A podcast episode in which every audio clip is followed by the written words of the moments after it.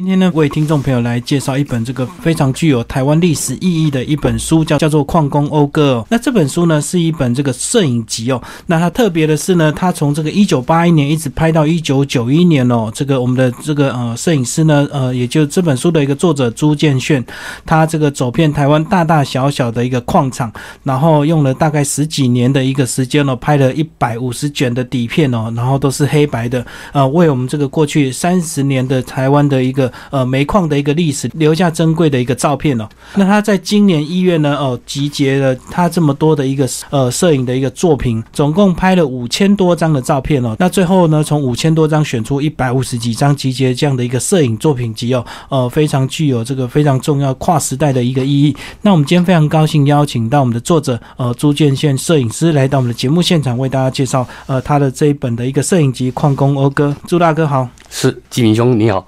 好，那一开始先跟我们介绍一下你自己本身跟摄影大概是一个什么样的关系？其实我在差不多六十九年，民国六十九年左右，就民国七十年左右，我就开始接触摄影了。那当初会去拍矿场，主要是因为那一阵子我也很热衷于参加比赛。嗯哼，那矿场这个主题对评审来讲是一个蛮新鲜的、蛮新鲜的东西，因为一般人拍不到，也对对对对对对，所以说在比赛场合这个东西非常吃香。但是拍呀拍呀拍呀，我发现每一张照片后面都有都有很多感人的故事。那越拍越深入，越拍越深入。那在拍摄的过程当中，哦，我跟矿工之间也彼此之间也越来越熟人。嗯，那越熟人以后，大家都常常会跟我讲一些他们的故事。那讲一些他们的辛酸史，那也跟譬如说我去海山煤矿，从上到下，从矿场到公寮，我大概都走遍了。然后不只认识大人，也认识小孩，认识上层，也认识下层，嗯，认认识底层的人。那在那过程里头，确实让我有很多很多的感触。那我又就越拍越越深入，越拍越深入，越拍越深。那自从海山发生发生灾变以后，慢慢慢海山那边的工作，那那边的那个矿场也慢慢的就有开始吹起熄灯号了。后来我自己有摩托车了以后，我就开始因为我的公司到东区，在东区，嗯嗯，那东区。离平溪骑摩托车也蛮近的，因为我从军工路那边，当时还没有国道三号时候，或者什么国道几号都没有。那时候从军工路那边一插进，一插进去就到了那个深坑，然后由深坑路石定就直接直接往平溪走了。对，那你知道整个石定到平溪这一段路上，确实有非常非常多的矿场，所以说这一段他们都常常把它叫做是一种，把平溪叫做一种煤乡，因为那个地方真的是以煤为他们最大的这种。三四十年前，煤是我们台湾经济工业的一个最大的一个基础，也是我们繁荣的一个驱动力。所以那时候大家还是呃用蓝煤就对了。对对对对对，嗯，不止家里要用煤，嗯，煤炭炼钢要煤，火车三四十年前就是那个火车会冒黑烟，对，冒黑烟的也是用煤，嗯，啊，轮船要煤，没有现在就这样子，轮船也要煤，那个发电厂也用煤，几乎。无处不用煤，所以煤不止在台湾，我们自己台湾用，还外销，是还外销啊。那时候产煤，在那在那一阵子，煤是一个非常非常重要的。我我们经济的一个命脉，就跟盐糖一样的重要，对对对对对对，嗯，很基本的一个民生消费的一个需求。然后那时候你大概从一九八一年接触到一九九一年，十年的一个时间哦，呃，然后那时候大概这十年台湾的一个煤矿是先稍微跟我们介绍一下，大概有哪一些煤矿在开采，然后有呃，我知道过去从日据时代就有很多家族在挖煤矿，对不对？那到了一九八一年那个那个时候，台湾大概是怎么样的一个情况？呃，其实台湾。我们知道，台湾在十大煤矿是十大煤矿中的前四大煤矿。前四大煤矿，第一个最多的产量、煤量最大的，而且规模最大的就是瑞山，呃，猴硐的六瑞山。第二个就是海山，土城的海山。第三个就是台阳，就是金铜，青铜的那个台阳煤矿，它那包括石底坑跟金铜坑两个坑，那是超第三名。第四名就是呃建基煤矿。那建基煤矿是比较特殊的是。我们台湾，而且在世界上也算是蛮奇特的，就是它是个海底矿，因为它在深澳坑那边嘛，哎，应该算是瑞芳，已经属于是瑞芳的了，瑞芳管辖的。它那个坑直接往海底挖，那煤层就在海底的底层底下，它是很特殊的一个煤矿。嗯，那这四个四大煤矿几乎是我比较拍的最多的。那当然，在平西乡这一边，平西乡这一边的话，啊，煤矿我后来到我有车子以后，我就直接到平西的时候，有几个煤矿我是消耗我底片非常多的。第一个就是一个是崇光煤矿，崇光煤矿在十分了，在十分。第二个是台河煤矿，台河煤矿在平西的呃东四格。第三个大概是新平西煤矿。也是在石温了，石温的那个山上。现在，现在新平西煤矿，他们已经是全台湾现在唯一留有采矿权的，嗯，其他都没有采矿，就是他唯一留有采矿权的一个煤矿。但是他把它扩展成观光的一个啊新平西矿业博物园区，现在已经发展成那样子。那常常有很多观光客啊，日本的、韩国的。观光的都去那边去那边参观。其实我们对这个挖煤，我们大家比较没有印象，因为大家都对这个挖金矿比较有印象。因为这个呃，当时呢，因为这个吴念真拍了这个《无言的山丘》，所以我们都知道这个日本日据时代那时候在挖金矿，然后出来之后全身要脱光光，还要检查看你有没有偷藏金哦。建宪老师是不是先稍微帮我们介绍一下挖金矿跟挖煤矿有什么样的差别？其实金矿跟煤矿的最大的差别就是一个是挖金。一个是煤矿，它脉络是不一样的，对，哎，脉络是不一样的。那其实挖金跟挖煤哈，还有一个现象就是说，你大家看到这挖金的，他们在西部的时候，有人都到河床去掏金，去掏金，对不对？其实，在台湾也是一样，瑞芳啦，那个金瓜石那附近的小溪流也是一样，常常也会有金沙、金沙的流出来。那金脉跟煤脉不大一样的，就是说煤脉大概在台湾来讲，煤脉大概差不多说一尺。到两尺这么大，那么宽而已，整个眉脉才那么宽而已。嗯嗯嗯，你知道眉脉才那么宽，但是金脉呢？你知道吗？金脉它在挖的过程里头，金的成分有常常跟石头混在混在一起，混在一起。你要筛选，要筛选，筛选，常常有说一公斤才被筛选到几克，几克而已。对对对，对，不大一样。但是。煤脉其实整个过程也差不多，然后它挖的深度有没有差别？就是煤矿埋的比较深还是金矿？一般来讲，应该是煤矿挖的比较深，因为金脉金矿它要挖的东西，老实讲也是蛮辛苦的啦，啊，而且蛮复杂的。所以这样讲，应该是挖的越深，它就越危险，对不对？所以挖煤矿相对比金矿危险。对对对对，嗯嗯，你知道吗？月底下其实现在当时送风也是不错了，但是问题是。有时候人为的疏失常常会造成，比如说一九八四年那个那一次上山那个台湾三大矿场的灾变，那次夺走了三百条人命。那这个都是人为疏失，其中有两个厂，比如说海山跟海山煤矿跟海山一坑，虽然它不是同系统，不是属于同一个系统，但是他们都是台湾的煤那个魔幻煤那个矿场。嗯嗯。但是魔幻矿场都会发生灾变，而且一死就死了九十几人，七八十人以上。那这个就是常常都是人为的疏失。那载煤很辛苦，你知道，他先到坑底的时候打的时候是先用他们台台湾话叫阿桃，对，怕阿桃，他先打一个洞，然后把泵剂就是炸炸药塞进去。洞里面，嗯，然后当它爆炸，爆炸完了以后，然后开始掘进工就开始挖。把石头挖出来，挖挖挖挖挖挖，找煤脉。那一找到煤脉以后，他们事实上一在一边挖的时候，他一边就要架那个木头那个支撑，就对。哎，对，他他们台湾话叫做给五条啊，嗯，他们把那个东西叫做五条，五条，哎，叫做五条，给五条啊，给五条。然后他把那个支撑架支架起来以后，支撑架架起来以后，采煤工就进去了啊。其实那个挖的那个深度、那个宽度差不多才，通常才七十公分、八十公分那么大而已。嗯嗯，刚开始的时候，所以挖煤的人常常是要侧着身子哦，侧着身，因为它这个宽度很有限，对对对对，那个空间非常狭窄，嗯，非常狭窄，那里面又闷热。话说他们风送进去，常常讲说大概是在三十二、三十二度 C 左右。其实那种体感温度，我个人感觉，那种体感温度都都到三十九、四十度以上。嗯，所以这次照片中他们在里面挖都是几乎全身是对对对，全身全身全身赤裸的。然后那时候你刚刚有介绍到，那时候台湾还有这个四大矿区哦。然后一般那时候呃挖煤矿矿工他们的薪资水准怎么样？然后不同矿区是不是给的待遇会不一样？还是说大家都差不多这个价钱？其实当时没有什么制度。我们讲了，真正有什么基本工资什么之类的，也是到后来才慢慢形成的。在那时候都是算天，都是很很很价的，都是很价的。那基本上厂长有那种包头，我自己底下有一群人，自己底下有一群人，我就去跟矿主谈，然后矿主谈，然后看怎么样计价方式，计价方式。那煤矿大部分是以是以车来计，嗯，那以车来计，但是车车你还是要称重的，对，所以通常它是它是每以车或者以重量计。嗯那掘进工就是先挖石头那一个，挖石头的大概是他们有时候是以你挖多少尺来计哦来，计价。挖进去多对深？，嗯那薪水来讲，当时有跟我讲了一个价目，我大概忘掉了，还算不错了，嗯还算只不过大概都有好像好用一百多块左右吧，那个。所以应该都是算用用天来算对对对，一天到他他们能够赚到大概一天有一百多块，啊，一百多块在那三四十年前也算不错了，一天三一百多块。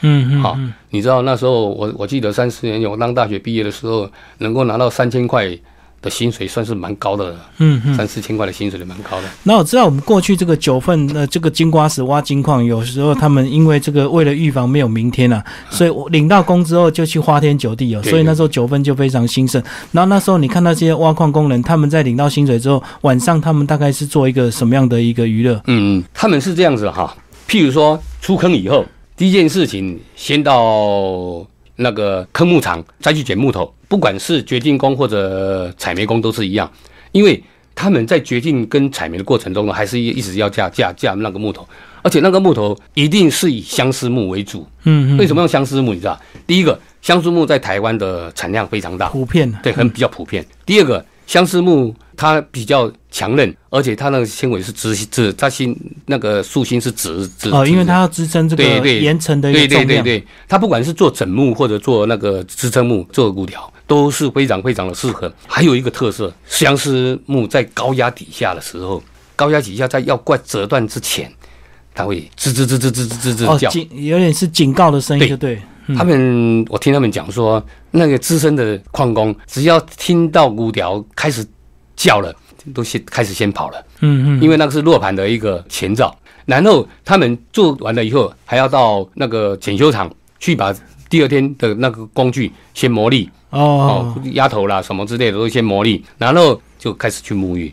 嗯啊，沐浴完了，一群人就开始大家。因为有些小孩子就就就接着爸爸回家嘛，啊，有些没有人没有那个的，他们就是一群人开始就相聚约着他他他们有一句话就是说，宁可喝到死，也不要死了没得喝。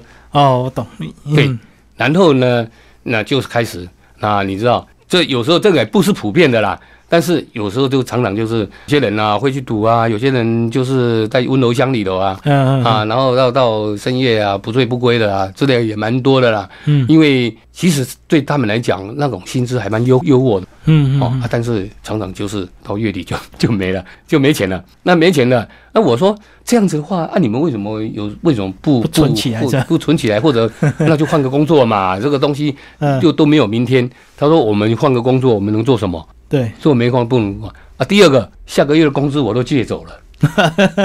我预借就对。对，预借了，我不得下个月我不得不再做啊，嗯嗯嗯嗯。永远离不开那个场合。我知道那时候有一一定有一些单身年轻人，他没有工作，他就只好选择这个是最快，而且靠体力赚钱嘛，不用什么技术。但是有很多应该是举家带眷，就是全家大大小小带过来的、呃，那是不是也帮我们介绍一下？这过去呢，这个很多工头或者是这个老板也曾经到我们的东部地区去找了很多原住民来这样，然后他们就全家迁过来这样子，帮我们介绍这一段。哦、不止全家迁过来，甚至有全村迁过来的。嗯嗯头目带头就，所以他们就先去找头目啊。嗯嗯譬如说李家人就先去找头目啊，谈谈谈谈谈好了，头目就宣布啦，哦，薪水啊，但是薪水不错啊，工资不错啊，大家都哦，那不错，可以改善生活啦。然后就有时候就他们是他们说，有时候整个村就过来了，头目带着整个村就过来了，举家大小。那在早期的时候，你知道，后来是蒋宋美龄蒋夫人规定女性不准进坑，哦，本来女生也可以挖那时候女性也在坑里头，哇，但是你知道女性在坑里头那么热的地地肌肉底底下，那要发生什么事情都不知道，对啊，常常就是发生的事情，就男女之间的对男女之间的事情，对，因为一定衣服对对对对对对对，大家衣衣不蔽体的，对啊，就常常发生事情。那后来也危险性很大，你知道那时候女性真的是很辛苦，你知道？我认识那个周朝南矿长，他说他妈妈白天还在矿场工作，晚上他弟弟就出生了。嗯嗯嗯，那你知道越是来了去工作的，还有那个临盆的，已经到临盆了，还在做的是很多很多很多大肚子的，还在做了很多很多很多。嗯嗯那时候没有什么劳动劳动的检查劳什么劳那那个规定，一些劳动对对哎保障啊。啊，所以说那那时候女性都这样的，后来蒋夫人好像去看了以后，就规定说不行了，那女女工就女工就全部都是做坑外的工，嗯嗯那其实坑外的工作百分之七十也都被女工接走了，嗯。也都是女工接走了，真的是蛮辛苦。那接下来就跟我们来谈谈你具体这个到了这个各大矿场去拍摄，一定要跟他们有些互动嘛，因为也不能直接拿着相机就对人家拍，还是要跟他们先聊一聊哦。那相信你应该就从中认识很多他们的一个故事，对不对？对对对，其实离乡背景对他们来讲还是蛮怀念的啦。我大概讲两三个故事。我曾经在新竹监室碰到一位矿工，碰到一位矿工。那时候我拍他是从背面拍他的，背面拍他的时候，那我拍完了以后，我我我觉得他好像有心事，我就过去问他说：“哎，干嘛？想事情啊？”嗯他说：“没有啦，想家啦。”我说：“想家？”啊，因为他是原住民，一看就知道原住民。我说：“想家？哎，新竹这边不是都泰雅的吗？泰雅族的吗？你不是泰雅人啊？泰雅族的人吗？”哦，我是阿美族的。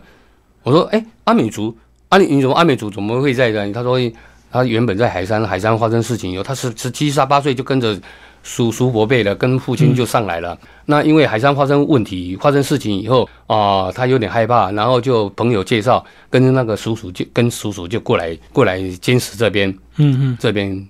然后我说啊怎样？这边还适应吗？他说不行，我太想家了，太想花莲了。他说我有一股冲动，很想回去。嗯嗯其实事实上，这我常常笑说，这简直就是一种那一段年那个年头，可以说那个是一个我们台湾的一个种族的种族的一个有小规模的一个迁移迁徙，你知道吗？算是一个迁徙，是这也是这也是一个居民的迁徙的一个动作。就在文史上，因那个文史工作上，应该是文文史的记记载上，应该是很蛮重要的。那还有一个，我最近在在拍摄过程里头，有拍到一些小孩子。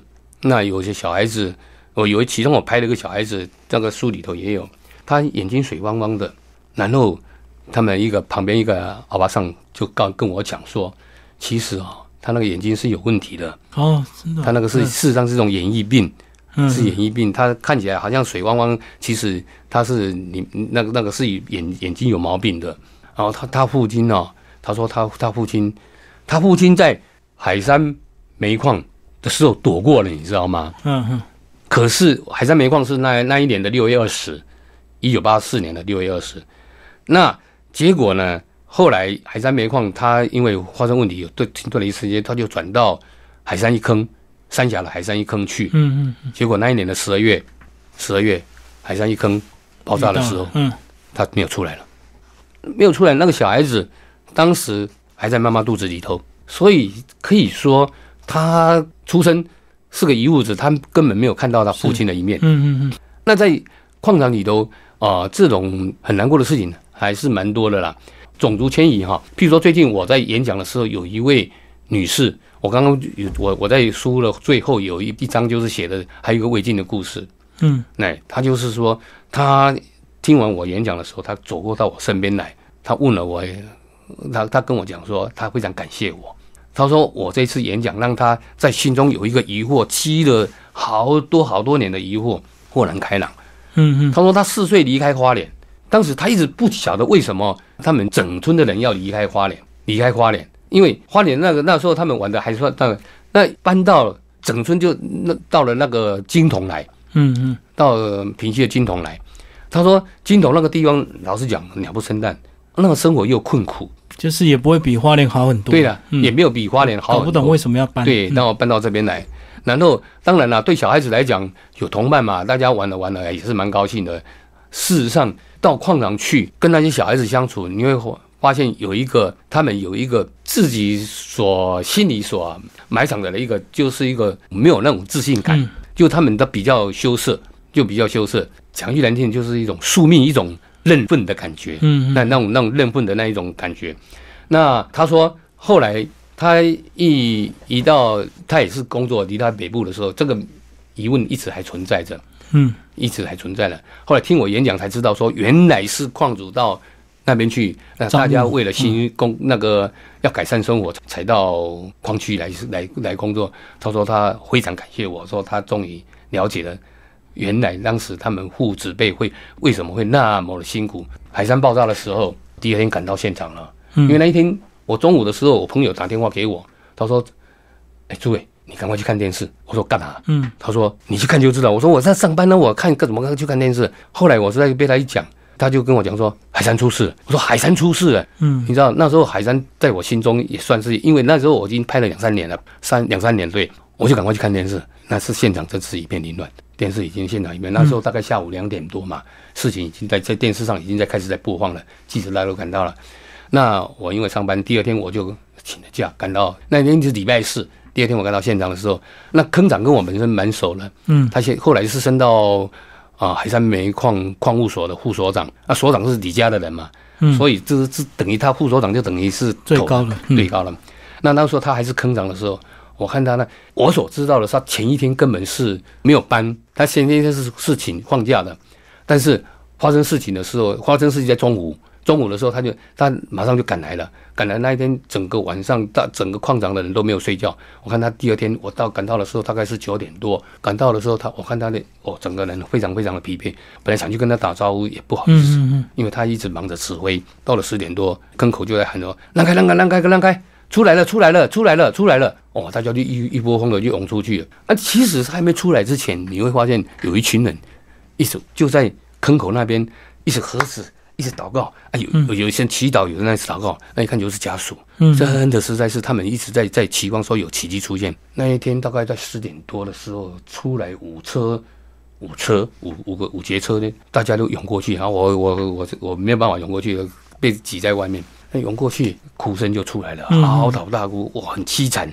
哇那种场合真的是在让你感觉到是在，然后看出来那个人嘴角都有的嘴是嗯，冒冒白白白白沫。那你说那时候发生灾难的原因是什么？其实啊，海山真的是个魔幻煤矿，但那个安全，我因为我在那边我知道，主斜坑要上重车，重车就是装满石头或者煤矿的车子，装满的那个叫重车啊，相对的就是空车。嗯，那你要重车要上来的时候，一定要在坑口有那个卷扬机，就拉就对，对，要把它拉上来。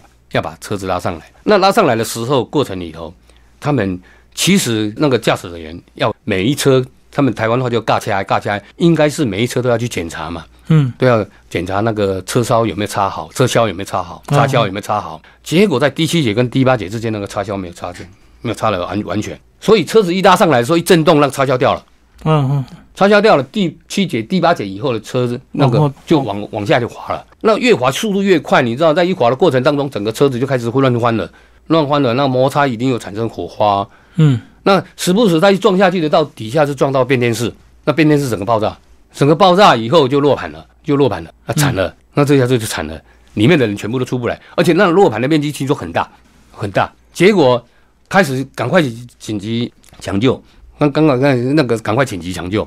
结果还是没办法，七十四个人被在里面啊挖了将近一个礼拜，一个礼拜的时间，最后一个出来，最后挖出来的是就七十四个人，其中有一个人是侥幸他奔跑出来了，嗯，在跑出来过程当中还受伤了，那这个七十七其中就死了差不多七十就出来七十三个，嗯嗯，罹难有七十三个。那七十三个里面有报纸是有消息是说是他那那里面有七十个阿美族的，那我后来问那个赖赖所长赖副所长，他问他他说没有啦，没那么多啦，大概。蛮多的，就是的，大概一半以上，应该是一半以上没有问题啦。嗯嗯，应该一半以上没有问题啦。那即使这个他们躲过意外啊，他们也躲不掉这个长期的这个空气中的煤矿的一些粉尘的一些污染哦。所以他们一定这个肺部啊就会出现很多问题，对不对？那跟我们讲一下，如果他们真的是天天在挖矿，他们其实平均寿命都比较低，对，大概几年就会他们通常细肺病这样。通常到坑里头去工作，通常他们年轻嘛。自以为没事没没事，然后混成一一一一烟过来啊，没事，反正就没事。哪知道他说大概工作三年以后就开始症状就出来了，嗯嗯，症状就出来，而且那个东西那个二氧化气直接那个沙沙是直接到气管里头，到支支气管里头，到肺泡里面到肺泡里面去了，对，到肺泡里面去，那个是咳都咳不出来的，对，你也没办法开刀了，你除非除非把整个肺割掉。那那种东西越来越严重的时候，越来越严重的时候，到后面就真的根本就就是已经纤维化，对，它就发炎，然后后来就纤维化，纤维化你又没办法呼吸，咳咳也咳不出来，那呼吸非常急促，到最后就是肺衰竭，那整个就这人就走了。嗯嗯嗯，譬如说海山一坑，海山一坑，海山一坑那个爆炸，海山一坑是个魔幻矿坑。通常我们矿务局的人要带贵宾，海外的贵宾跟矿业有关系的贵宾带去矿场参访的时候，他等于是海山一坑就是都他们都是变成一个样板，嗯厂长都带他去那边一样。那一天十二月十六是不是？忘掉了这日期。那一天你知道两个矿务局的组长带两个南非的贵宾在矿场正在探访，然后十二点差不多快一点的时候，突然坑口冒出大白烟，然后非常巨大的声响就在贵宾面前面前这样发生问题，产生爆炸。海山一坑的爆炸到现在还查不出原因。那这中间有一个人幸存的，叫做周宗儒，他事实上他是个掘进工，事实上他也是个掘进工，他是也负责爆炸的，负责爆炸的，所以很多人一直以为是认为他是有问题的，当时也让检调也感觉到非常的奇怪，所以他当时整个矿场后来因为那个那一次爆炸以后。爆炸以后，它是在第三坑，在二坑跟三坑之间的一个落盘那个地方，那边一般的人刚进去，哎，一般二班的人刚进去，一般的人还没出来，出来，嗯，所有的九十几个人全部在里面，最后只有一个被救出来。当时他是个爆破工，他说他在坑里头，原本发生爆炸的时候，他以为完蛋了。那每个人当时开始就有人知道情况不妙了，那有人就开始哭，有人开始慌张，就开始哭的人比较多了。那有人开始祷告，那开始就是说用阿弥陀佛、阿弥陀佛那样这样念，那念到最后呢，他说在那一群人他一直在找找风口。他一直在找风口。那其他人本来他还有几个朋友在问他说：“我们赶快往坑外走吧。”听说那些往坑外走的人，到最后都还是没办法。那他只有他一个人在后来找到坑口那个那个风口，他注意了，人家挖进来到第五天才挖到他出来。那最后最后他他是信基督了，所以他说这这是主救了他。但是曾经请教请教单单位一直认为是他干的，怀疑他，怀疑他做的。嗯嗯那他说我怎么可能做那种事情？因为他在坑里头的时候，他几乎没办法活下去。他说你那么多天五五六天你都没吃饭，你你怎么活下去？而且那边都没什么那个都没有什么空气。最后他吃同伴的尸体，嗯嗯嗯，他骨肉、腿肉。那后来剪掉下去查，发现真的是有人被吃了，嗯嗯，才相信他的话。但最后他还是吸胃病死掉。哦他后来去当牧师，他就是后来他为了那件事情以后，他就有曾经又当了一阵子，然后他就赶快退下来去当牧师。可是最后也是吸胃病，到在五年三四年前吧才过世的。是是是，这个就是呃，不管轻重，最后一定会影响到自己的身体哦。那最后这个朱建军老师帮我们讲一下，你从这个这个照片等于是放了大概三十年的一个时间哦，那为什么会在去年开始有想要把这个照片拿出来做一个这个摄影展，然后最后有这样的一个出版计划？呃，是这样子，我的东西其实最了解我的是我的一位摄影的朋友王东雄的，他是基隆摄影学会的一个理事长，以前的理事长。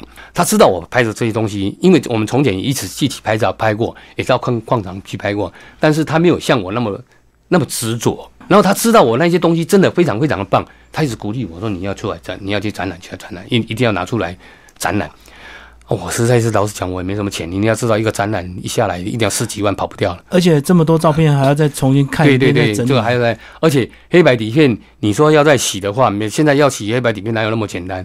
哦，一定要扫成数数位的才能做。对，那后来去有一呃，去年去年我到我在平溪看到，嗯，洪洪瑞林老师的一个美术展在金融博物馆展览的时候，哦，我发现哎不错啊，这个地方这个展览不管是主题跟主体的来讲都非常适合，我就去找已经平溪去了。嗯，去年吧，平溪区公所那个郑科长，他是人文社会的科人文社会课的那个那个郑科长，那郑科长就交办给当时一个李元宇小姐，承办人就哎，对，那时候科长他是承办人嘛，后来郑科长因为有因故因事被调走了。